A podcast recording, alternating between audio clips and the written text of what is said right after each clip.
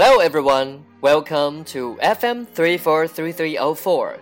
This is Ryan reading stories for you. Missing Pets Kenneth Baker woke up early Sunday morning. A terrible thing had happened. His cat was missing. He must have run away again, thought Kenneth. He went around asking neighbors for information. That's odd, said his neighbor Sandra.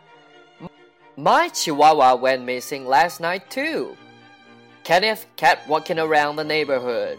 He hoped to find his cat roaming the streets.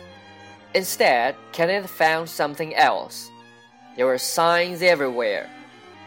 They all said, missing cat or missing dog. I don't think all these animals are running away, thought Kenneth. Then Kenneth saw something that broke his heart. There was a trail of blood on the floor.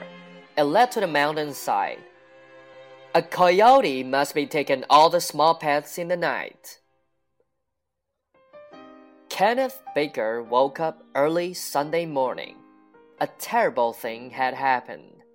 His cat was missing. He must have run away again, thought Kenneth. He went around asking neighbors for information. That's odd, said his neighbor Sandra. My chihuahua went missing last night, too. Kenneth kept walking around the neighborhood. He hoped to find his cat roaming the streets. Instead, Kenneth found something else. There were signs everywhere.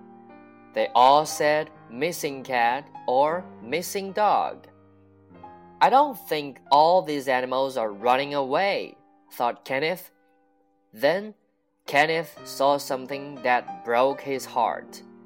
There was a trail of blood on the floor. It led to the mountainside. A coyote must be taking all the small pets in the night.